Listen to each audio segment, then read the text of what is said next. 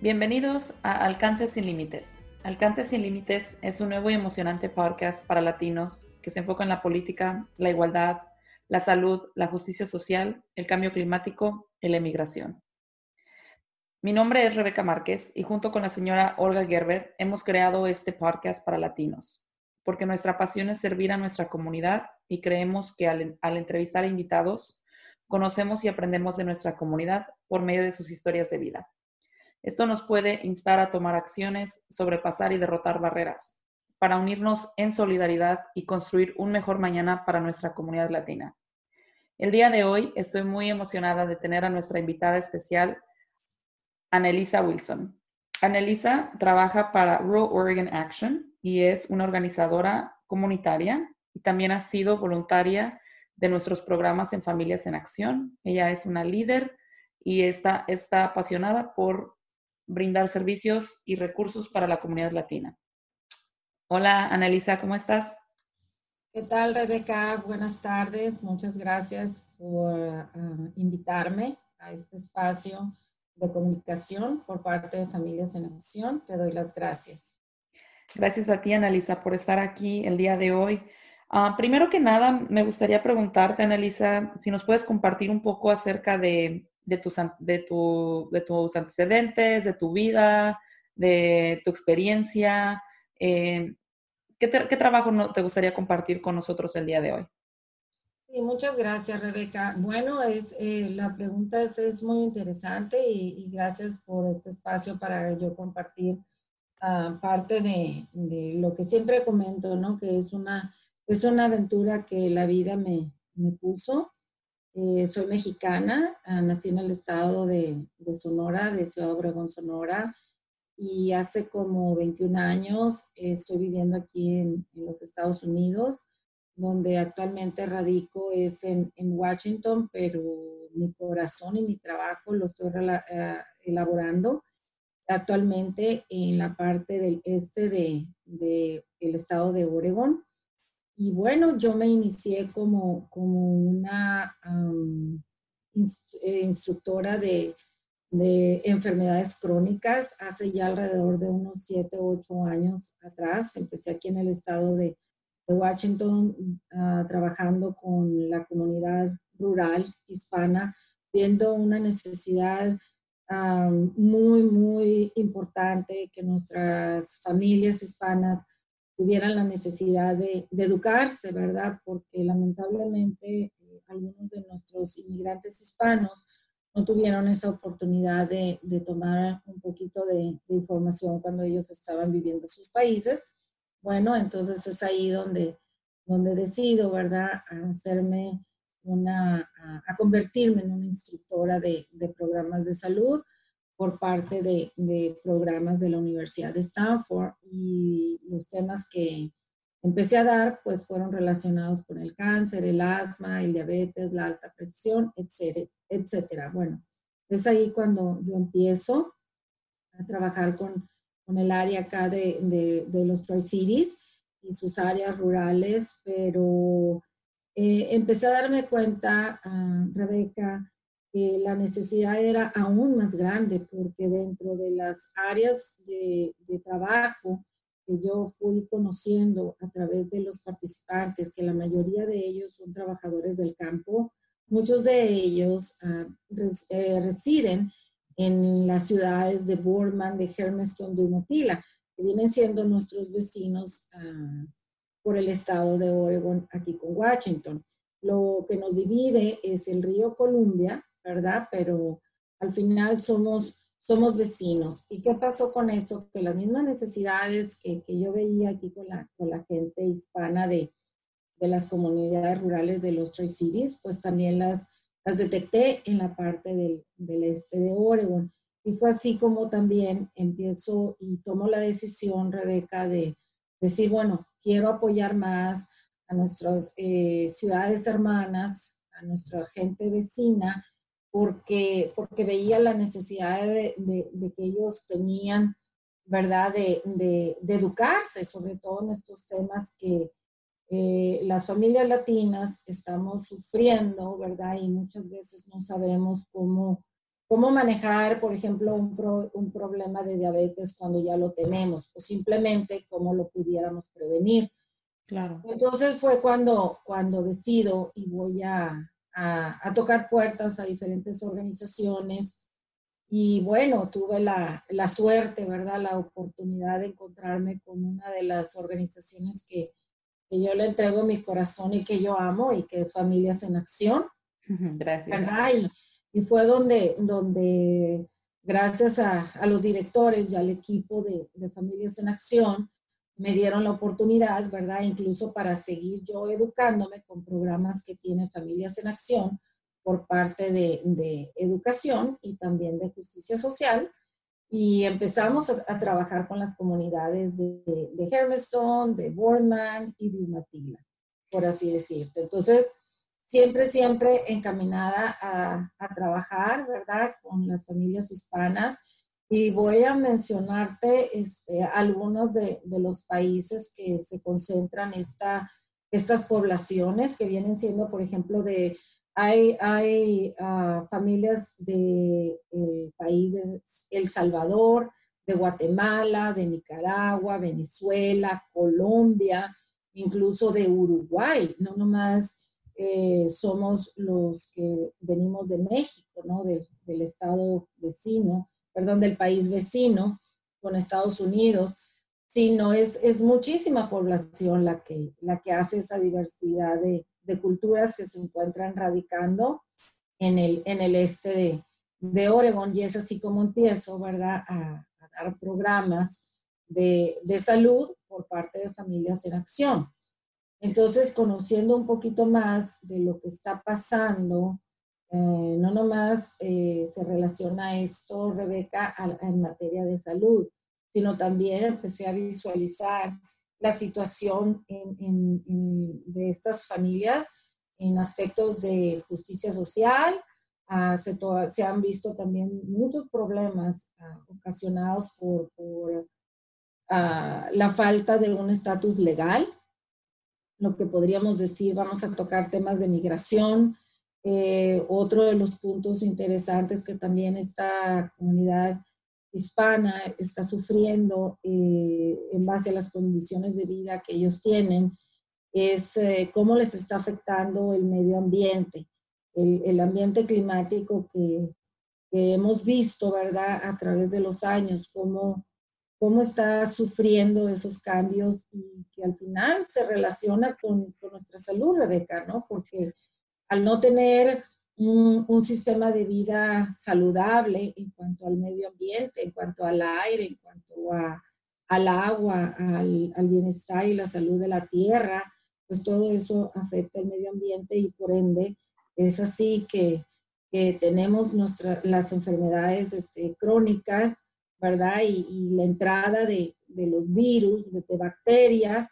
Entonces todo viene a formar un, un círculo, ¿verdad? Donde al final el ser humano es el que está afectándose y, reflejando en su, en su salud.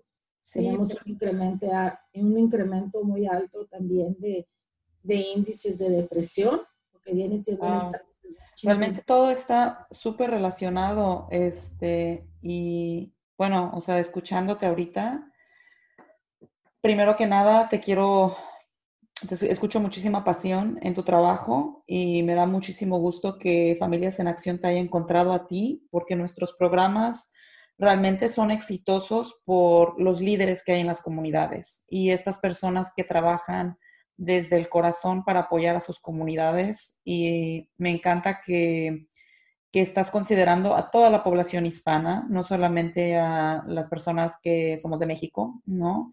Pero entonces eso me, me gusta mucho que, que escucho en, en, tu voz y en tus palabras que estás apoyando a toda la comunidad hispana y, y, realmente nuestro trabajo en Familias en Acción no sería posible sin, sin estos líderes en la comunidad que conocen las necesidades específicas de la población, que, están, que son personas también de confianza, que las personas ya conocen, porque sabemos que también eso es, es algo clave para realmente lograr impactar a las personas y, tener un, una mejoría en su salud y en su bienestar y en su ambiente, es tener esa relación de confianza. Y eso es algo que estamos aprendiendo más y más con el tiempo, es el rol del promotor de salud y los líderes comunitarios. Entonces, pues es, muy interesante cómo llegaste a, tu papel y también eh, cómo todo se relaciona, ¿no? Cómo se relaciona lo que es las cuestiones inmigratorias, con la justicia social, con la salud, con el medio ambiente, con la contaminación.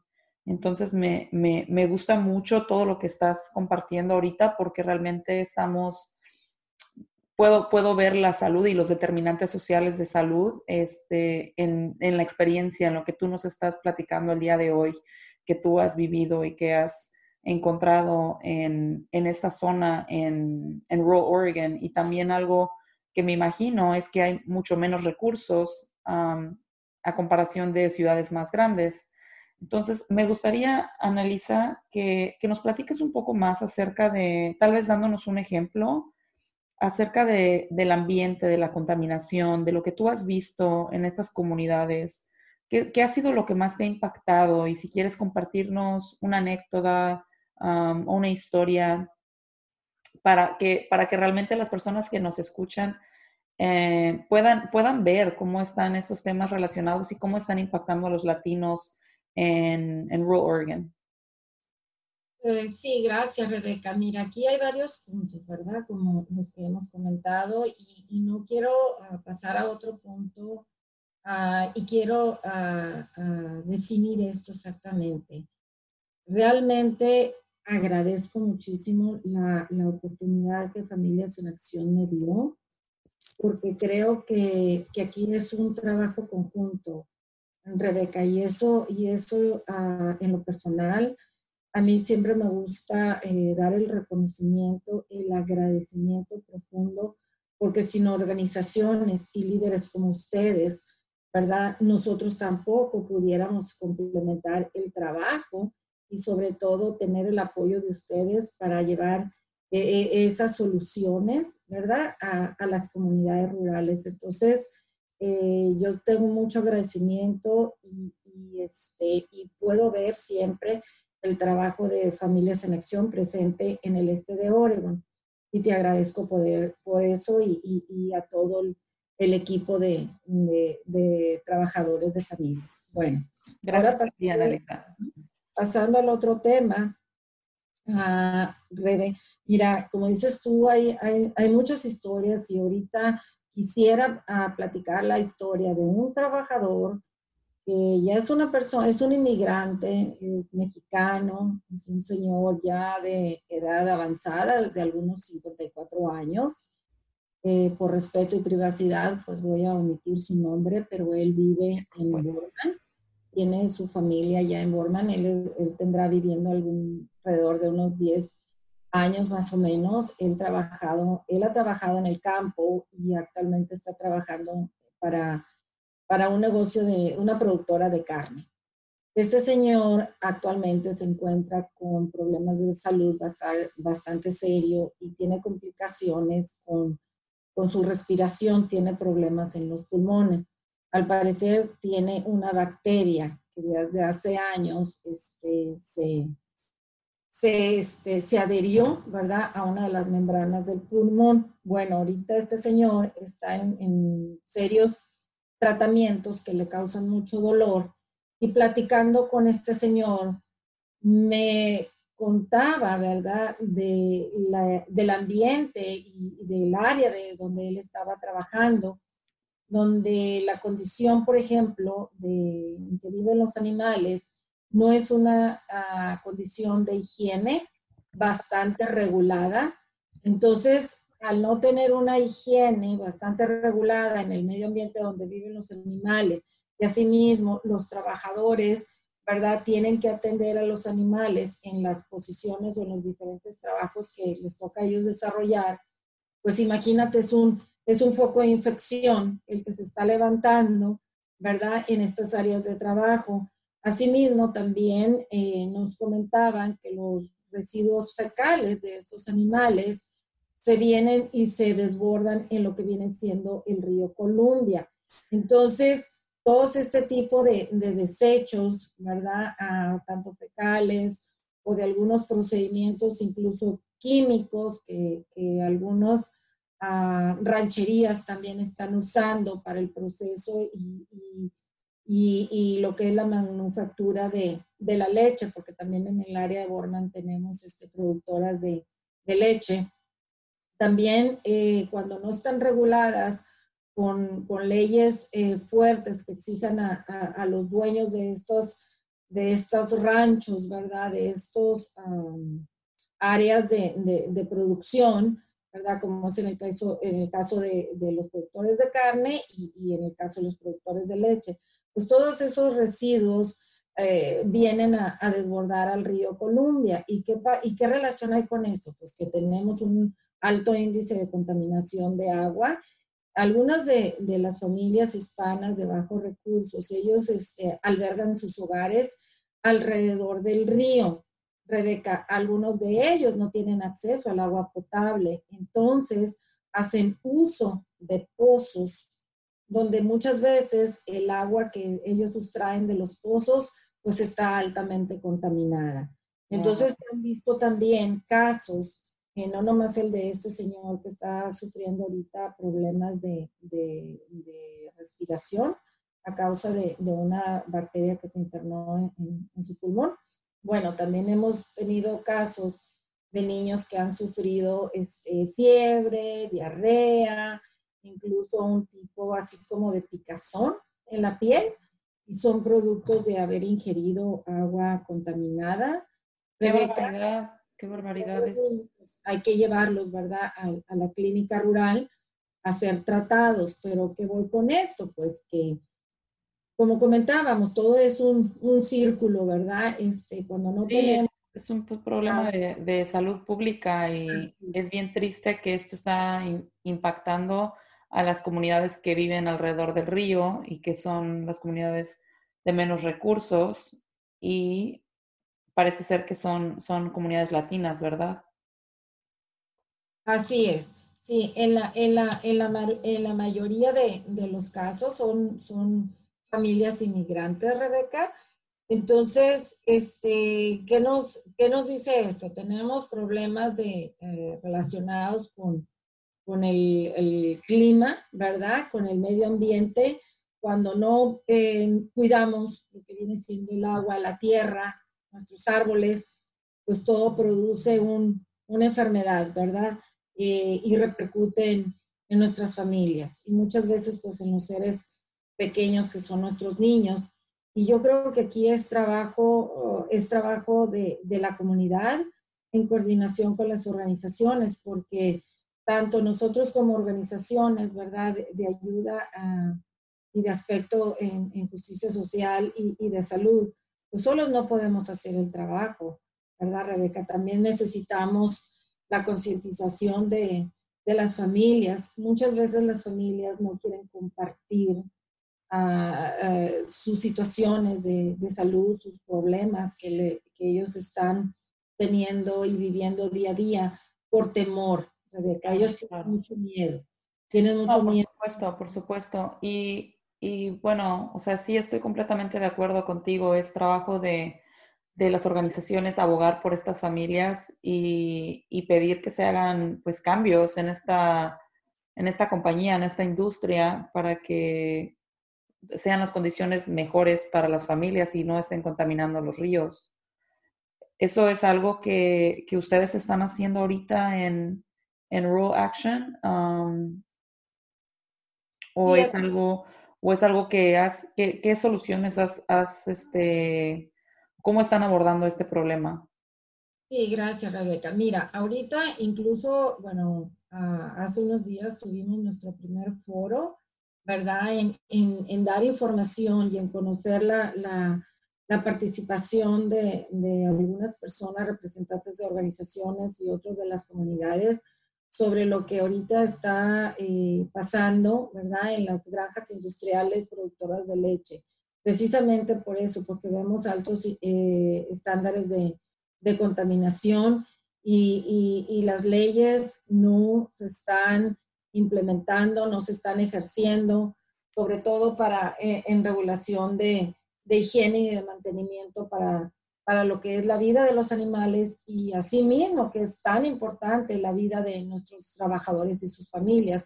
Entonces ahorita estamos en un proceso de, de concientización, de información para siempre buscar el beneficio de los trabajadores, de los animales, ¿verdad? Y, y sobre todo del medio ambiente, porque pues sin salud, Rebeca, pues no, el ser humano no, no podemos seguir este, viviendo ni, ni haciéndonos cargo de, de nuestra vida, ¿verdad? Sí, no, este, por supuesto, tienes toda la razón y me da mucho gusto que estén empezando a hacer estos foros e informando a la gente, a la comunidad y como tú mencionas, o sea, realmente tenemos que buscar cómo tomar acciones para que estas regulaciones y leyes se apliquen para, para esta industria y para mejorar la calidad de vida de las personas, porque si no, nuestra gente se va a estar enfermando y el agua va a estar contaminada y los animales van a estar enfermos también y vamos a estar siguiendo destruyendo el, planeta, ¿no? Como, como lo hemos estado haciendo. Entonces, me da gusto que estén ustedes tomando estos primeros pasos para hacer cambiar esto y que estas regulaciones se, implementen y se sigan. Y me imagino, algo de lo que no hemos platicado el día de hoy es también de esta pandemia. Me imagino que eso también está impactando de forma desproporcionada a los latinos y más a los latinos que están en, en comunidades rurales de Oregon. Entonces, ¿Te gustaría platicarnos un poco acerca de, cómo han estado viviendo la pandemia ustedes en Eastern Oregon? Ah, sí, claro que sí, eh, Rebeca. Es un punto muy, muy importante, ¿verdad? Como, como tantos otros tópicos que hemos platicado. Pero ahorita la, la cuestión del coronavirus ha reflejado mucho estrés para la comunidad hispana, mucho miedo, mucha incertidumbre, ¿Por qué? Porque aquí se ven envueltos varios factores. Ah, la gente ha perdido sus trabajos, algunos todavía uh, lo siguen manteniendo, les han reducido sus horas de trabajo, a otros se han visto afectados porque han, han adquirido la enfermedad, ¿verdad? Otras personas también eh, no tienen seguro médico, eh, las personas que no tienen un estatus legal también viven en un estrés constante. Otra situación así ha ido, por ejemplo, acrecentando mucho que los niños se tuvieron que quedar en sus casas. Eh, muchas de estas casas pues son departamentos, casitas reducidas, donde la mamá, la abuela o el abuelo se han cargo de, estos niños. Y en algunas ocasiones los papás tienen que salir a trabajar. Pero ¿qué pasa con los abuelos? Por ejemplo, en el caso de los abuelos cuidando a los niños, pues los abuelos ya están cansados, muchas veces no saben cómo comunicarse, incluso con, sus nietos, porque la mayoría de ellos eh, ya están acostumbrados a hablar inglés y, y, los abuelos no hablan inglés. Entonces, tenerlos tanto tiempo en el confinanciamiento, pues también les ha causado mucho estrés. Ha sido también estrés la cuestión de, de, eh, de la información, y asimismo, ah, ante esta necesidad de llegar a las áreas rurales y con nuestras familias hispanas, fue, hubo la necesidad de crear un, un, proyecto muy bonito y es un proyecto de radio que Oregon Rural Action lo estamos llevando a cabo que se llama Acción Rural Hispana, donde cada domingo tenemos información por parte de profesionales de la salud o representantes de otras organizaciones que puedan dar información y recomendación sobre la prevención de, de la enfermedad de, del coronavirus, como lo, tantas organizaciones que lo han mencionado y sobre todo las, las, organizaciones representantes de salud, sobre lavarse las manos, ¿verdad? El uso de mascarillas, ropa limpia, mantener sus áreas de vivienda lo más limpio que se pueda, ¿verdad? Una serie de, de pautas y recomendaciones que, hemos estado informando a la comunidad hispana, pero aún con todas estas informaciones, trabajando con organizaciones de salud y organizaciones sin, eh, sin fines de lucro, Rebeca, encontramos que todavía existen hispanos que no creen que existe la enfermedad Otras personas dicen, pues no me gusta usar eh, la mascarilla o el cubreboca. Eh, es posible que a mí no me pase nada. Entonces, ¿qué pasa con esto? Que, que tenemos que continuar trabajando, ¿verdad? Por el bienestar de, de las familias y tenemos que hacer un, un llamado de atención para el bienestar, por supuesto, de, de, nuestro pueblo, que tenemos que seguir las recomendaciones que organizaciones como Familias en Acción, como Oregon Rural Action, como las autoridades de salud, ¿verdad? Seguimos paso a paso uh, recomendando a nuestra audiencia hispana que se protejan, porque protegiéndose ellos mismos, pues protegemos también a otras personas. Por supuesto, por supuesto. Sí, es algo, pues yo me imagino que lo, está, lo, estamos viendo de forma similar, sí, pero sí, sí me imagino que hay menos recursos allá, porque aquí, bueno, yo estoy en Portland y, y, hay muchos recursos y estamos tratando de hacer llegar comida a las casas, este, encontrar otros recursos para pagar lo que son los, los biles, la renta y todo eso, y la gente está muy estresada por la cuestión financiera y las familias están entre, entre ir a trabajar, no ir a trabajar, exponerse a que estén enfermos y como tú mencionas, algo eh, bien interesante es que en nuestras familias somos, somos mucho de cuidarnos y de apoyarnos, ¿no? Y eso de que los niños se quedan con los abuelitos, pero los papás están trabajando, entonces si los papás se enferman, se pueden enfermar los niños y se pueden enfermar los abuelitos.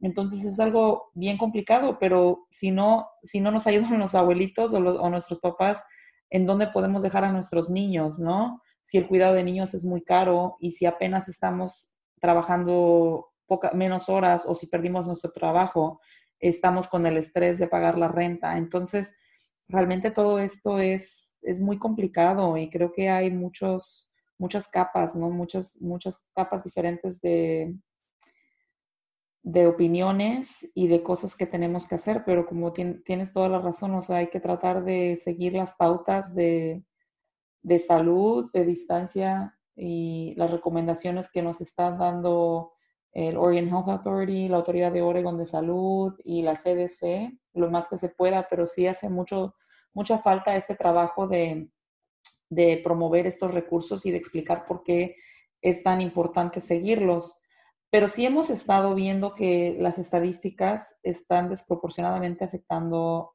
más a los latinos que a otras comunidades. A los latinos y a las comunidades de color hemos visto que, el virus los está, los está impactando o afectando aún más en comparación de otras comunidades.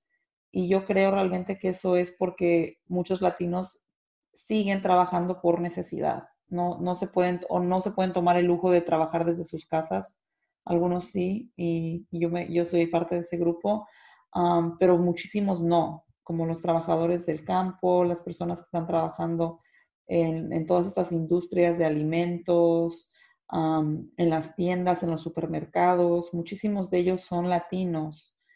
Y esto pues es algo que, que los expone más a, a, lo que es el virus y después no hay tantos recursos para nosotros o no hay mucha información clara acerca de, cómo accesar estos recursos y siempre hay el miedo de que tenga que ver con la inmigración, con nuestro estatus legal o con la carga pública. Entonces, yo siento que estos son momentos críticos para nuestra comunidad y ahorita lo que tenemos que hacer es apoyarnos lo más que se pueda, escuchar estas historias como la que tú nos estás compartiendo el día de hoy y movilizarnos y ver la forma en que podemos, cómo podemos trabajar juntos para hacer que las cosas vayan cambiando poco a poco.